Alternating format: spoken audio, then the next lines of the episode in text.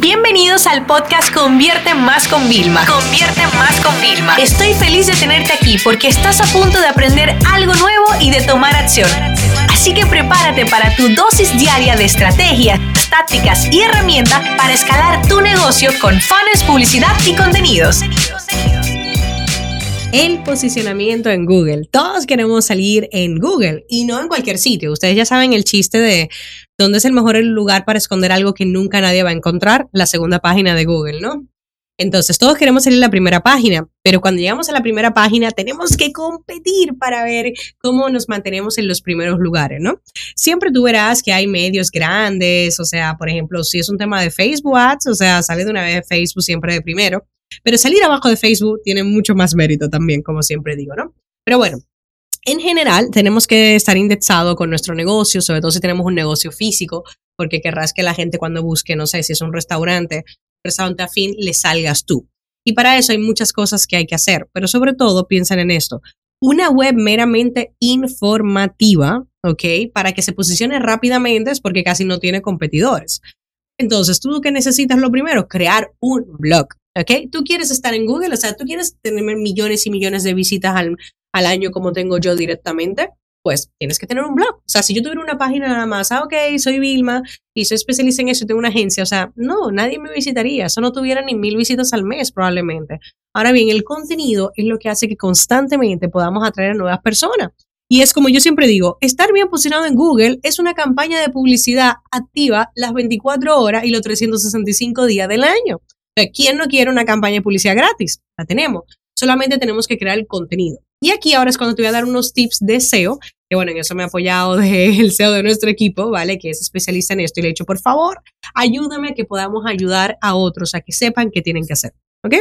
Lo primero es que no puedes competir contigo mismo, ¿ok? Eso es un error que yo cometía mucho y eso se llama canibalización de keywords, ¿ok? De palabras clave que básicamente es cuando tú en tu propia web, en tu propio blog, o sea, escribes cinco artículos de la misma palabra clave. O sea, yo escribo cinco artículos de Facebook Ads. Entonces, yo compito conmigo misma y eso es muy negativo y puede incluso hasta penalizarlo en el tema de ranking. Entonces, yo quizás, si tengo la base de Facebook puedo hablar de segmentación en Facebook Ads. Y mi palabra clave es segmentación Facebook Ads, ya no es solamente Facebook Ads. Entonces, por favor, no utilices la misma palabra clave en 20.000 artículos, porque eso lo que puede ser es prejudicial, ¿ok? Créeme que a mí me costó, o sea, yo no, yo siempre pongo esa. Y claro, probablemente ahora dices, Vilma, mira, yo es que esto está muy bien del SEO, pero estoy a punto de abandonar el episodio porque yo no sé ni siquiera dónde se pone esa palabra clave. Está bien, no pasa nada. Mira, normalmente las webs se hacen en WordPress, ¿ok? Y hay un plugin que es de Yoast SEO, ¿ok? Súper, súper básico, pero con ese fue el que yo comencé cuando yo no tenía contratado SEO en la oficina. Y básicamente ahí, cuando tú escribes tu artículo o subes una página nueva, siempre te pregunta, ¿cuál es tu título? ¿Cuál es tu palabra clave? ¿Vale? Directamente. Y una descripción. ¿Qué pasa? Que el título y la descripción es la que sale en Google. Es decir, búscate ahora, por ejemplo, curso gratis Facebook Ads, ¿no? Y cuando vas a buscar y salga mi web, ese título que sale y esa descripción la he elegido yo con este plugin gratuito que te digo, ¿ok? Entonces, ya te he hablado que no puedes canalizar, ¿ok? No me pongas más de un keyword.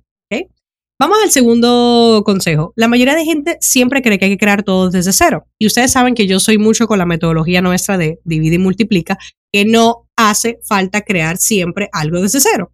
Y eso también significa que cuando tenemos un blog, eh, hemos escrito un artículo hace un año, hace seis meses, podemos entrar y actualizarlo, ¿ok? Y cuando lo actualizamos significa incluso cambiar la fecha de publicación. Ya no es, me lo invento, enero del 2014, es enero del 2019, por ejemplo, ¿no?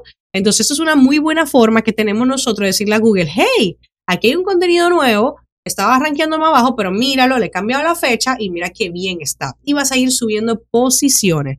Son dos trucos poderosos, ya, no competir contigo y actualizar. Otra de las cosas importantes es el tipo de contenido que creas.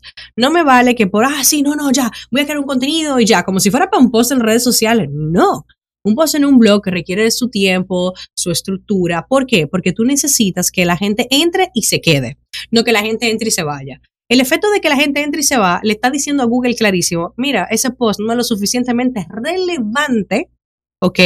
Y Google nos va a perjudicar, o sea, nos va como a castigar, vamos a decirle así, y no nos va a poder rankear bien. ¿Por qué? Porque la gente entra y se va y eso no es bueno. Eso le llamamos porcentaje de rebote, ¿vale? Entonces tú lo que quieres es uno, que la gente se quede un buen tiempo y dos, aquí es muy importante, que dentro de tu artículo tú enlaces a otros artículos para que la gente se quede en tu web, en tu entorno consumiendo.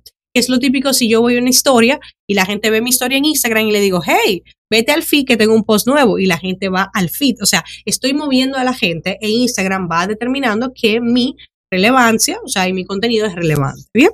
Entonces, ahora que ya has visto esa parte, vamos a explicarte una cosita un poquito técnica de la redacción de contenidos. Bien, cuando tú vas a escribir un artículo tenemos títulos, pero los títulos no es como cuando estás en eh, directamente en ah, negrita y texto, no. Es como cuando estás maquetando un Word bonito para un trabajo que te pedían, ¿no? Que tú tienes, ah, pues tenemos el título más grande, ¿ok? Con una tipografía 24 y el mediano con una tipografía 16 y el normal con una tipografía 14. Cuando nosotros estamos maquetando un post, también existen los H1, H2, H3. Puede sonarte un poco a chino, no te preocupes, pero básicamente H1 es el que es el título más grande que va a haber dentro de cualquier post en tu web. ¿Qué pasa? Que ahí siempre en los titulares que pongas dentro de un post tienes que recordar la palabra clave. ¿ok? Y en el H1, ¿vale? O sea, es muy importante porque eso es de las cosas que más Google llama, ¿bien? Después están las palabras claves secundarias que la vas a poner en el H2 y las otras palabras claves que ya la ponen en todo el texto repartido, ¿vale? Entonces, ya para irte recapitulando, uno, no compitas contigo mismo con una sola palabra. Actualiza, o sea, cada mes ponte una meta de actualizar tus contenidos, incluyendo el cambio de fecha. Enfócate en crear contenido de valor para que la gente se quede consumiéndolo y se vaya a otras páginas, porque eso te va a ayudar a rankear. Y luego, recuerde poner siempre los títulos, desde el más grande, que es el H1, y en ese poner siempre, siempre la misma palabra clave que hayas elegido. Espero que estos tips de SEO te ayuden a conseguir mejores resultados y por favor no dudes en ponerlo ahí por redes sociales. Mira, estoy ya subiendo poco a poco porque eso es un SEO para no SEOs, ¿vale? Directamente. O sea, yo no espero que ustedes sean SEOs profesionales. Lo que quiero es que te ayudes a ti mismo implementando un par de cositas para que puedas rankear y salir en las primeras posiciones de Google. Esta sesión se acabó y ahora es tu turno de tomar acción. No te olvides suscribirte para recibir el mejor contenido diario de marketing, publicidad y ventas online.